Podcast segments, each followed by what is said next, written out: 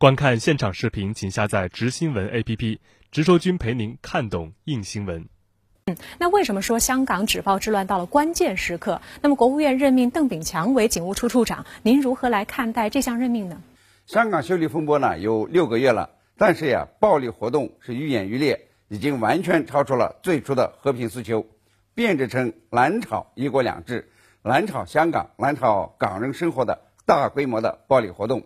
无辜的人呢被谋杀、被点火烧身、被砖头砸死，大学校园呢变成了恐暴。战场街上的商铺被打砸抢烧，经济陷入衰退。如果呀任其演变，那么香港呢就真的会成为臭港废港了。过去一周以来啊，警方加大了打击力度，要清除暴力活动，加快秩序恢复。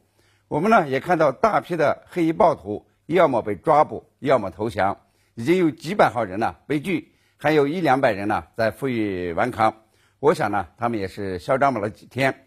那么抓获这批死硬分子，香港的社会安定呢，必将带来明显的好转，社会秩序呢会加快恢复正常。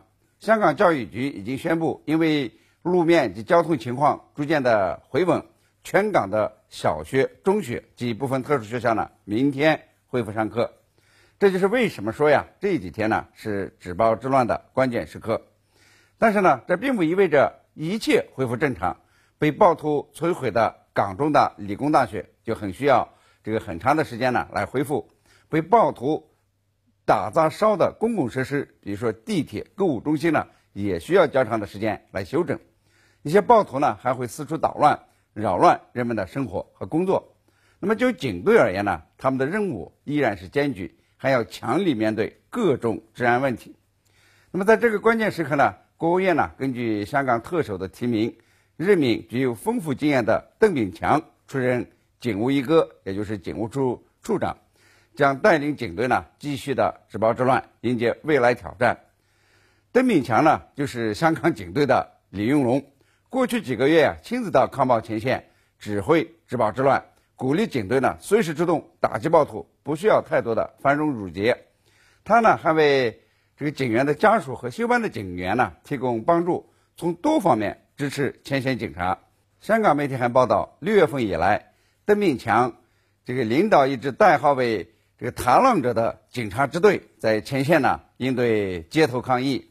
他的资历很完整，一九八七年港中大毕业以后就加入了警队，供职多个岗位，对刑侦、国际联络、行动指挥是经验非常的丰富。他呢还在美国联邦调查局国家学院、上海浦东干部学院。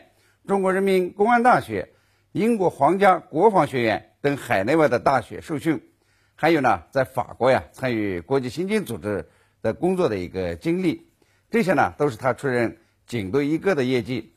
相信呢，在他的指挥下，香港警队在纸包之乱中呢将发挥更大的作用，直到恢复秩序。